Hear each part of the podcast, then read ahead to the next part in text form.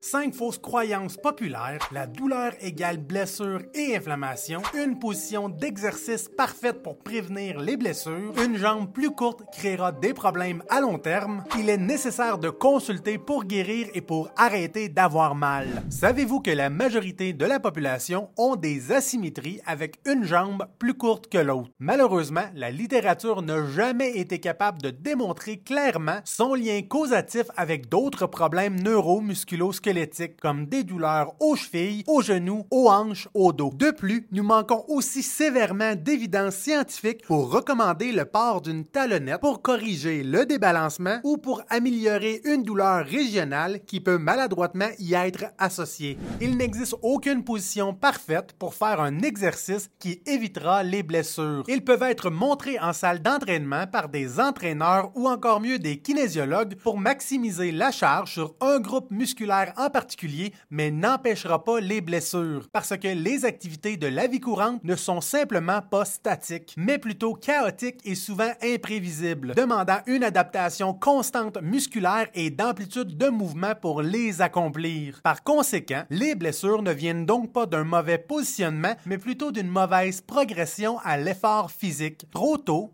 trop rapidement trop en même temps. Il n'est pas non plus nécessaire de consulter en physiothérapie ou en chiropratique suivant une blessure pour guérir. Il n'existe aucune évidence scientifique pour supporter le contraire. J'en parle parce que ça peut être un facteur de risque important dans la création de nouvelles routes d'information négatives pour la douleur persistante chronique. Les déficits fonctionnels, les pertes d'amplitude de mouvement qui peuvent être présentes même après une guérison complète ayant pour origine l'inaction et de ne jamais avoir laissé la douleur guider le rétablissement. Les consultations avec nous devraient avoir un objectif informatif d'encadrement et de réduction de la douleur pour que les patients puissent reprendre le contrôle de leur situation de santé par eux-mêmes. La douleur ne veut pas dire blessure. Il est important de comprendre que la sensibilité, les tensions musculaires et la douleur peuvent exister et persister à travers les mois et les années même quand tout est guéri et même avec des radiographies et des IRM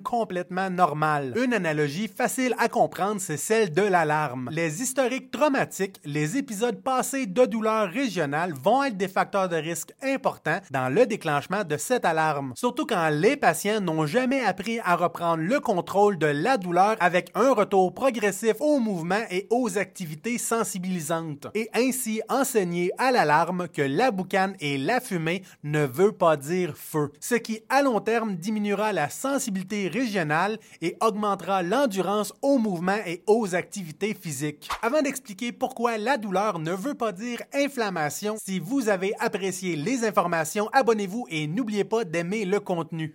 Finalement, certains patients et thérapeutes utilisent encore l'analogie de l'inflammation pour expliquer la présence de douleur. La douleur n'égale pas inflammation et inflammation n'égale pas douleur. L'inflammation articulaire arrivera suivant des accidents comme des entorses et sera nécessaire au processus de guérison et à la réparation tissulaire. Contrairement à la pensée populaire, l'inflammation constante sera uniquement présente avec des diagnostics différentiels auto-immunitaires et c'est important d'arrêter la propagation de ces mythes parce qu'ils peuvent progressivement créer des dépendances malsaines avec un thérapeute et faire la promotion de douleurs persistantes chroniques en déresponsabilisant et en freinant l'autonomie des patients et patientes. Si vous voulez en savoir plus, si vous avez des questions, des suggestions, je vous invite à les mettre dans la section appropriée parce qu'une personne informée, c'est une personne en contrôle de sa santé.